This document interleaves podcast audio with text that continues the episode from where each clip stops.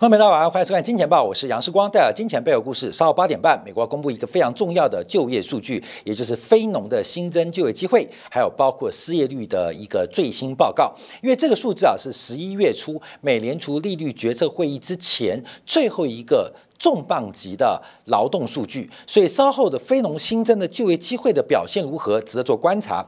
那我们跟大家做个分享啊，这个非农的新增就业机会必须明显的低于十万个，这才能达到劳动市场初步。缓和的迹象，而且甚至要连续三个月低于十万人，才能够说服美联储结束继续紧缩的动作。那按照目前美国的劳动需求、劳动职缺跟目前的劳动参与率，其实降息的必要条件就是非农的新增就业机会要成为一个负值，甚至平均每个月要负十五万人。那连续六个月才。有可能结束这一波的紧缩周期，所以我们先跟大家做报告啊，这个非农的新增就机会，不管市场的价格反应如何，但从宏观角度，你必须这样做观察。好，在讲到非农的新增就业机会之前，我们先看到昨天美联储的最新公布的资产负债表。那这一波美国国债价格的大跌，引爆了全球资产价格的动荡。那凶手是不是美联储？我们从最新的资产负债表似乎看到了。蛛丝马迹。好，最新截至十月份啊，本周啊，美联储的资产负债表来到了七兆九千五百五十亿美金，正式跌破八兆美金的一个整数关卡。但大家特别观察哦，因为在新冠疫情之前，美联储的多次宽松一度把资产负债表扩增到四点五兆、四点六兆的水平。在新冠疫情之前，不断的进行 QT，所以当时在新冠疫情爆发的时候是四点一兆。兆啊，四点一兆的规模。随后在疫情爆发之后，短短三个月之内，美联储大举的释放流动性，让美联储的资产负债表来到了七点一兆啊，七点一兆。随后保持了两年的持续宽松，最终来到了八点九六兆的历史最高。这是美联储规模。现在我们就要关注第一个，我们先从宏观视角。美联储的资产负债表到底会缩到多小？会缩到多少？那我们先从总量来进行分析，才能预判在总量减少当中，个别资产或个别负债当中它的一个细微变化。从整体来做观察，美联储的资产负债表要降到五兆的可能性，在目前的经济成长、在目前失业率、在目前的物价背景之下，可能性。仍然是非常高，仍然是非常高，所以七点九五兆相对于五兆或者疫情前的四点一兆，我们看到仍然有天差地别的一个巨大数量的差距。所以发生了什么变化？就是美联储开始赶功课，开始交作业。按照美联储的 QT 啊。每个月是减少六百亿美元的国债持有，另外配合减少三百五十亿抵押贷款证券化的 MBS，所以每个月缩表是九百五十亿美金。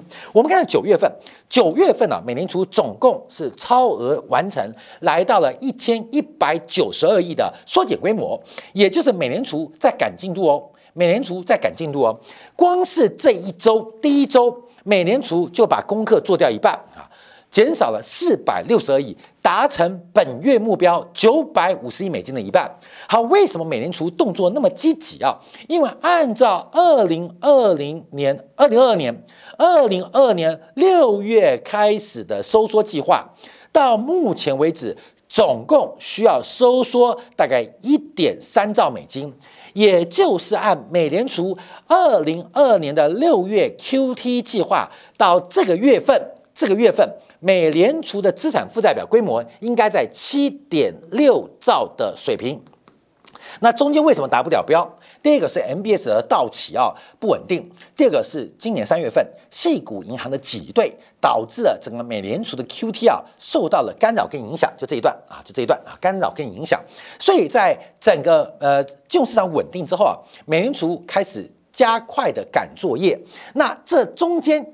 多少少做的三千亿的资产，我们就以平均十个月来分摊。未来美联储恐怕每个月进行缩表超过千亿美金，应该会成为常态。超过它原来九百五十年目标，应该会形成常态。好，这是目前我们从宏观视角做观察。好，既然抓到每个月要缩减一千亿美金，第一个是缩减什么？第二个缩减什么会怎么样啊？这大家特别观察到。那能不能解释，在过去一段时间，美国国债的崩盘到底是谁杀的？到底是谁卖的？到底是谁在到货？似乎从这个资产负债表当中啊，我们看到一点端倪啊。所以，我们先用资产端的角度来做观察。第一个，美联储作为美国国债最大的主力，也是最大的持有者啊，那它的国债持有量啊，是创下两年半的新低。光是本周啊，光是本周，这个美联储就减少了两百七十七亿的国债进行抛售，而且从细项观察啊，更多的是来自于中长天期的国债销售，也就是美国哎三十年期国债、十年期国债，在过去这一周、过去两周的崩跌，最大的卖家美联储不是第一就是第二。不是第二也会名列前三，所以美联储大举的抛售长天期的国债，是不是使得国债价格崩跌原因？那现在国债哎止跌喽，殖利率开始做修正跟拉回。好，观众朋友，那我们要判断，第一个，美联储还要不要卖？嗯，没有还要，因为美联储啊，现在手上大概还有四点九兆的美国国债。的规模在手上，尤其长天期的国债更是占据八成，还有四点二兆的国债在手上。面对赶作业的压力，也不排除美联储会持续的进行。进一步的抛售啊，这大家特别做观察。所以目前啊，整个美呃美国国债的不管是价格还是利率，受到美联储抛售影响，这个压力是非常非常的大。好，那我们观察啊，因为美联储现持有国债占总国债的比例啊，从最高峰一度高达五分之一，百分之十九点一，到最新为止啊，美联储持有美国国债的比例已经降到了百分之十四点七，大概降了四点四个百分点，同时把。新冠疫情以来的国债购买啊，已经抛售掉了四分之一啊，抛售了四分之一，大约七八千亿美金啊，现在已经做抛售。所以，我们现在特别观察啊，就是国债价格的压力能不能有解？等一下，我们分享美联储官员的讲话。第一个是美国的赤字规模非常的大，所以美国国债的供给量在未来可见的短期是很难减少的。是很难减少的。那这个供给除了财政部发行之外，更重要的是美联储正在把库存来进行销售，使得供给面出现了更大的一个趋势。那反过来讲需求面，因为原来最大购买国债的美联储是未当其中啊，领先的部分，现在这个需求消失了，所以我们看到当供给大于需求的情况，缺口越来越恶化，价格会怎样？供大于求。美国国债在未来长期的跌势仍然不能乐观。虽然美国国债现在真的很便宜，等一下我们在今天两部分来做观察啊。因为在昨天晚上美国股市虽然经过震荡拉尾盘，可是我们看到几档重量级的消费类股，包括巴菲特的核心持股可口可乐，股价出现崩跌发展，而且昨天那一根把近四十年的多头跟牛市给终结掉。昨天包括了百事可乐。昨天的一根下跌，昨天一天的下跌，几乎确认把百事可乐过去四十年的牛市也给终结掉。所以，为什么包括巴菲特也成为这次高利率紧缩环境的受害者？啊，等下经典部分我们会来做一个补充。但我们先观察从资产端的角度，因为目前整个资产端占比最大的就美国国债嘛。那要从现在的七点九兆进一步说到。五兆以内啊，美国国债可能会再抛售一半啊，那不知道市场有没有这个能耐来进行接受？那另外是 MBS，因为 MBS 的真正抛售潮其实还没有发生，而 MBS 对于抵押贷款、对于房地产的影响冲击更大，这大家也要持续做观察留意。好，那我们看其他资产端，因为这资产端除了国债跟 MBS 之外，另外就是三月份当时对于银行特殊的信贷的。短期安排，那现在很特别哦，因为这个贷款安排正在出现大幅度的缩减当中，所以我们从美联储的资产就是商业银行的负债，那商业银行为什么要跟美联储借钱？因为流动性恐慌，因为资金紧张，所以跟央行借钱嘛，所以商业银行负债就形成了美联储的资产。那我们可以从美联储的资产端来判断商业银行的负债端是不是还那么紧张。从最新的数据，昨天公布啊，美国商业银行，特别是二三线中小型的银行，目前的紧张情势正在出现明显的放缓啊，明显放缓，解决没有？没有解决，可是放缓的迹象似乎已经出现一些端倪，一些好的征兆。这跟目前债券大底啊，呃，影响银行的资产负债表是两回事。一个是资产负债表，美国银行业啊，目前估计啊，大概在国债的亏损或债券亏损啊，大概高达七千亿美金，这是账面上啊，这个损益表或资产负债表会显现的。可是从现金的流量，要看美联储的资产负债表，目前看起来似乎并不那么紧张，所以虽然亏损很多。可是我们可以很多方法，譬如可以参考台湾的经验，把所有亏损用会计的方法给藏起来啊，这也不是不可能做的啊。因为既然台湾都可以这样做那么下流的会计操作，那为什么美国不行呢？啊，因为过去啊，美国跟台湾啊是比下流啊，比下流。那美台湾都可以做这种方式，为什么美国不行呢？那。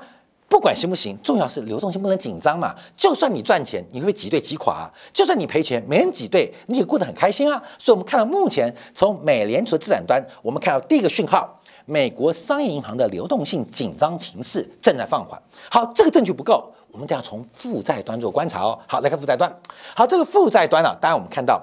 资产跟负债是一个平衡的过程啊，负债端最大的就是逆回购啊，逆回购，逆回购简单意思啊，就是商业银行拿呃认可的票据或证券或债券向央行来直接抵押，那这个直接抵押就变成美国国债嘛，那央行干嘛？就把钱给你，钱给你，那央行发行货币最终要兑付嘛，就形成了。美联储的负债端就是 overnight RRP，好，overnight RRP 啊，目前大幅的紧缩，四月份时候还二点六兆哦，现在蒸发掉一兆。这个 overnight RRP 啊，基本上代表市场上的闲余资金，因为理论上啊，这个人行啊、央行啊、美联储啊，这种逆回购都是一个极短期的应急安排。理论上它不应该持续那么久，理论上它规模也不会那么大。可是，在过去啊，因为这个收益率倒挂的关系，导致大量的资金去购买啊这个或使用 overnight RRP 的工具啊。讲了一点，就是它报酬率比较高啊，而且呃，人央行的发行信评是最高的嘛，所以既然报酬率又高，风险又最低，所以导致整个。这个逆回购啊，这个金额啊是创下了一个想象不到的二点六七兆。那这个金额能多低？看到没有？其实啊，理论值是零的，理论值是要零的，因为这个东西是不合理的嘛。为什么你不从市场借钱，要跟人行、跟啊美联储借钱嘛？所以这个值啊，理论值降到零也不为过了。降到零，因为它是个特殊工具安排，可是特殊久了就变成正常了啊，特殊久了就变正常了啊，所以这工具理论值可以降到零。那我们现在保守估计啊，它大概有降到五千亿美金的实力啊，跟趋势，所以代表市场上的闲余资金可能会有一兆，在未来一年半。逐步的消失，那它主要消失原因是什么？因为我们看到最近啊，这个利率的变化啊，利率变化，因为从一个月起啊，一个月起，美国国库券是五点四五，五点四五。好，我们先讲逆回购的利用，overnight RP 啊，就是美联储给的报酬是五点三啊，年化报酬五点三，五点三。那一个月起，目前美国国库券一个月起，一个月起现在是五点四五，五点四五。好。另外还有三个月期啊，那三个月期，三个月期，这是期限，这是期限，这是 overnight，这是隔天的。三个月期是五点五四六，五点五四六。好，我跟大家报告，你说一天的一个月三个差哪边？因为按照巴塞尔的流动性的要求啊，其实对于大到不能倒或一般商业银行要求的是三十天内能够兑现的流动性，就算是流动性啊。注意哦，本来第一个这个流动性的安排，一个是存在央行。一个就是买一个月期、一个月到期的美国财政部发行的国库券，不管是 overnight RP、overnight 啊一天隔夜的，还是一个月，都符合都符合最严格的银行的流动性要求。那假如都符合，那当然五点四五的报酬率高于五点三，这个零点一五 percent，透过杠杆之后，基本上就变得很大了。所以大量的钱跟流动性开始往国库券或往一般的债票券来进行转移啊。最新美国的这个商业贷款、抵押贷款的一些权证证券呢，我看高盛报告，动辄都是百分之十。动辄百分之十，尤其是那种说一般的这个比较是投机级等级的更高啊，更高。所以我们看到现在大量的资金开始离开美国的负债端啊，就是这个 overnight RP，那就是往债券市场来做转移。好，另外我们看一下啊，比较观察的是银行存款准备金。刚刚时光特别提到，在美联储的资产端当中，已经很明显一些紧急流动性的安排工具正在缩小。哎，看到没有？银行存款准备金。银行存款准备金哈，不仅没有减少，还增加，增加了单周七百二十二亿美金。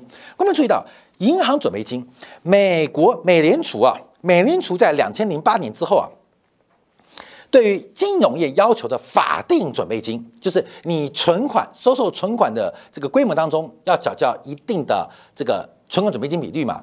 大陆好像百分之五还百分之六嘛，就是你收一百亿要缴五亿到六亿，提拨在央行、人行的这个准备金专户啊，进行法定的要求，啊，带流动性兑付。美国的存款准备金要求多少？要求百分之零啊，要求百分之零啊，百分之零，你不用存哦。你不用客气，不用存给我。但为什么大家存它？因为目前我们看到，在整个这个存款准备金啊，IORB 啊，它的利率，它利率是百分之五点四啊。百分之五点四，所以大家啊也找不到投资的地方啊，就把钱存在美联储的存款准备金账户。那这个数字啊，理论值啊也是可以为零，因为法定没有要求嘛。所以这些钱呢要减多少可以随便减，因为理论值可以零。但会不会到理论值？不会啊？为什么？因为央行会控制一定的流动性，会透过一定的复习来。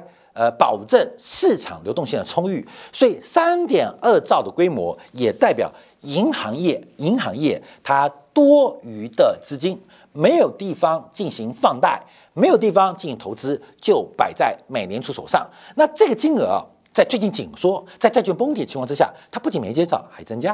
好，各位朋友，所以我们从美联储的负债端跟美联储的资产端做观察，美联储的银行，美美国的银行业。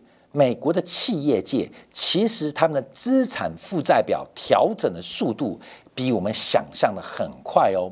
假如美国经济会软着陆，假如会着陆，全世界的经济一定是硬着陆。美国已经准备好了，除了政府的杠杆率依旧无法控制很高之外，从商业银行、非金融机构。还有包括了企业甚至家庭单位，现从杠杆率做观察，其实已经准备好了。准备什么？准备往下飞。那美国往下飞，大家只能往更低飞。所以美国的经济在经历将近一年半的直利率倒挂，透过全球财富的转移，我要跟大家报告，美国已经准备好。把全球经济撞向地球，它只是往地球飞，可是大家会撞进地球哦，这差距很大哦，所以大家特别观察哦，特别观察。好，另外财政部存款现在已经回到了呃大概六千七百八十九亿啊，正常水准是八兆八千亿到一兆美金，所以我们从几个角度观察，美联储现有非常大的空间，非常大空间，非常大空间进行收缩，进行收缩，进行收缩。我们今天标题啊，本来是这个必应啊。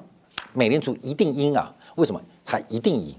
我今天看到这个大陆知名的私募基金的这个投资人啊，就半夏投资的理赔啊，他最近啊哈这个最新的一个文章啊，就他非常乐观看好中国入股的这两年的走势，主要认为美元会结束。这一波的升值走势，而美国国债也进入了强弩之末啊！他特别用日本为例啊，就是八零年代啊，当时美国的主要竞争对手是日本啊，以八零年代故事为例来做一个比较，来做个比较。可是理赔这个文章啊，我觉得最大的败笔，最大的败笔就是理赔其实跟世光差不多年纪，比我小一点点，他好像忘记历史了。七零年代、八零年代。美国最大的对手是日本吗？这个好像不符合常识哦，不是知识哦。七零年代、八年代，大家听过一个东西叫做冷战吧？没有，大听过吧？冷战谁？美国跟苏联集团在进行冷战啊。美国在七零年代、八年代主要对手不是日本啊，是如何打垮以苏联为核心的华沙组织。才是目的吧，所以理赔这篇文章我就看不太下去啊。为什么？我就说怎么会犯出这种巨大的假设性错误呢？因为假如你连美国的对手是谁你都不清楚，那你在这个假设所做的研究跟分析不是致死错误吗？所以我跟大家做一个分享啊，这我觉得怎么会犯出那么严重的错误啊？美国八零年代的对手是日本，不是吧？是戈巴契夫吧？是苏联集团吧？美国在八年最大的一面，不是把日本打到泡沫化，而是苏联解体吧？哎，我就觉得，难道我读历史跟他读历史不一样吗？哎，观众我跟只只就讲，八零年代、七零年代，美国原来对手是日本，不是苏联。戈巴契夫是枉死的啊，是这样？哎，怎么怪怪的？我的历史怎么读的跟大家不一样？这个有时候有时候看东西看多了，就脑袋觉得是我有问题吗？好像我有问题，我是神经病吗？诶，真的吗？我有神经病特质吗？有吗？像吗？像像像像那可能我读错了啊，各位，可能美国对手呃，戈巴乔夫啊，戈巴契夫他是枉死的，苏联倒台，倒霉啊，被日本给拖垮的啊。例子原来是这样写啊，大概是这样意思哈。那我觉得假设有问题啊，所以我回来观察一下，这个美国利率，美国国债到底跌够了没有？美元到底升够了没有？假如你把故事反着看。你会发现完全不一样。我们看到这一次美国的升息，这边是价啊，这边是量。美国这个升息啊，是近四十年来算是最凶的一次、最狠的一次。不管从幅度、从斜率，美联储的缩表也是这个两次 QT 以来最凶的一次。美国是量价都收缩，货币政策的收缩。几乎是百年罕见。上一次美联储这样收缩，可以倒追大概在一九三一年跟一九二八年。上一次美国这种收缩是非常恐怖的，是非常恐怖的。而这个收缩，大家更要往顶层思维观察，因为美国的经济学的主流或美国学派，大部分是以数量学说或货币学派为主。那竟然会用这个假设来进行这样的推演。好过没有？货币学派对不对？不知道，但至少是过去四十年的主流。所有的这个，不管是经济，甚至到财务金融，都是计量化的一个计算啊，但是科学公式。可是对不对？我不知道。重点是这个方法代表它的动作是非常惊人，好，非常惊人。好，那我们看几个指标，因为把流动性观察，就美联储资产负债表减去财政部的钱，减去这种逆回购的钱，好，这是会出现两条线，这条线啊，就是。浅蓝色的啊，这代表市场真实的流动性，而深蓝色是 S M P 五百的指数。好，这条图啊是从两千二零二零年开始追踪以来，其实当然很明显，流动性是主人，股市的价格是狗，这一定的嘛？你要有钱才能买股票嘛，你没有钱就买不了股票嘛。所以现在的背离是非常非常的大。背离是非常非常大。好，我要带一点无知的阴谋论啊，无知阴谋论。这个就关键是三月份的细股银行破产。我一直讲啊，直利率倒挂是一场全世界最恐怖的割韭菜行为。这个韭菜啊，不是割一般散户而已，也不是割非美国企业而已，是割国家级。美国以外所有的国家，只要你直利率不倒挂，你一定被割韭菜。好，各位，所以这个倒挂为什么？我一讲到，后面有一个尝试啊，这边。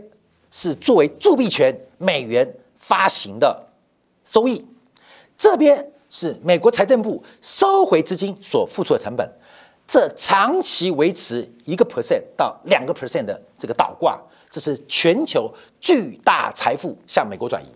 所以为什么细谷银行可能美国觉得还不够啊？叫广积粮高筑墙，一直在称王，可能觉得不够，所以当时啊，这个细谷银行的挤兑啊，让全球的倒挂加剧。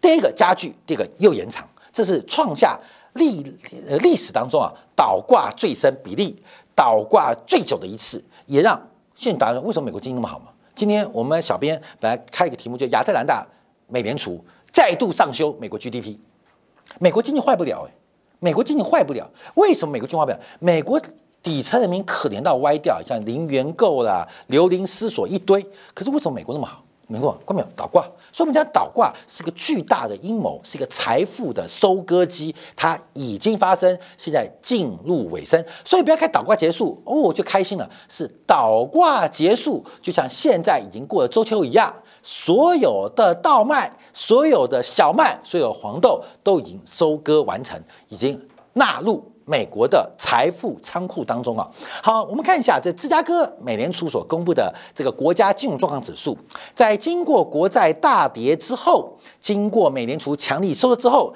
那目前美国的金融，美国的国家金融状况指数是怎样？上面是收缩，下面是宽松，从风险、从信用、从杠杆，没有看到紧缩的味道，所以现在美国人就好恐怖哦，利率那么高，到底怎么办？不用担心啊，不用担心，因为大把大把银子向美国输送，哎，台湾不就很有利面子吗？今天台湾就不是外资拼命逛环到台股吗？台股不都泡沫了吗？外资卖四年的啦，外资卖的好辛苦，你知道吗？把家乡底过去三十年投资台北股市的卖四年还卖不完，一直卖啊，现在卖不动了，你知道吗？因为感觉大家买不动了，买不动没关系啊。这个台湾政府用大家的退休金来承购，今天报纸头版头条不就这样吗？啊，到头条都这样吗？那我们一般老百姓很开心哦，耶！政府选举行情来撑盘，台北股市上看一万七。嗯，我跟你讲，所以为什么倒挂收敛？因为美国不用这个满地的政府、满地的央行，在美联储眼中，在华尔街眼中都是白痴，而会支持这样政策的。国民跟人民水准更差，所以作为今天改，我们特别用 IMF 报告，为什么？什么叫发达国家？什么叫做呃开发已开发的已开发国家？IMF 就做出两个标准呢，就是发达国家智商比较低嘛。以开发国家标准比较高，所以我们昨天 M M 报告在电脑分析嘛，就是讲国际货币基金用宏观视角，这群是白痴，这群很天才。那白痴会怎么看？天才怎么看？关淼，我讲不客气哦，就这样看啊，就这样看，就这样看，好，关淼。所以我们看到这是非常悲哀的一件事情啊。好，那我们看一下昨天美联储的几位委员呢，从戴利过去是鸽派的，到梅斯特是鹰派的，到巴金啊，他们讲什么话？我跟你讲，听得有点难过。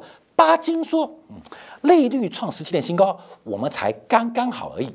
现在利率才回到正常水平，国债已经屠杀了，他觉得刚刚好而已。好，那我们看一下这个戴利，戴利过去算是比较鸽派的，进步不代表胜利，你知道过过分了，你知道吗？过分了，已经已经有些成绩了，但觉得不够胜利啊。哥们，你要懂这个意思哦。戴利讲什么东西？”他觉得现在很多数据、很多成就是进步的。我们要注意哦，一个是美国数据的进步，一个是美国数据的进步啊，这个是很重要哦。另外一个是美国对手数据的退步啊，你懂吗？所以美国数据的进步。跟对手数据退步还不代表胜利，还要继续往下打啊，继续往下。我们也要这样解读啊，就会发现很多的变化其实跟大家观察的不太一样。好，美联储加速的紧缩，尤其在升息放缓预期的这个扩散当中。量化的紧缩开始加速，所以对于债券市场后续的发展，而且这个股债平衡或资产组合就 portfolio 的过程当中会有什么样影响？好，休息一下，我们在后面金钱感就要特别针对昨天可口可乐的崩跌对于巴菲特资产的影响，从巴菲特决策的困难来看到这一波债券的大跌、利率的大涨，已经产生了永久性的变化。或是伤害。休息片刻，在精彩部分为大家做进一步的观察解读。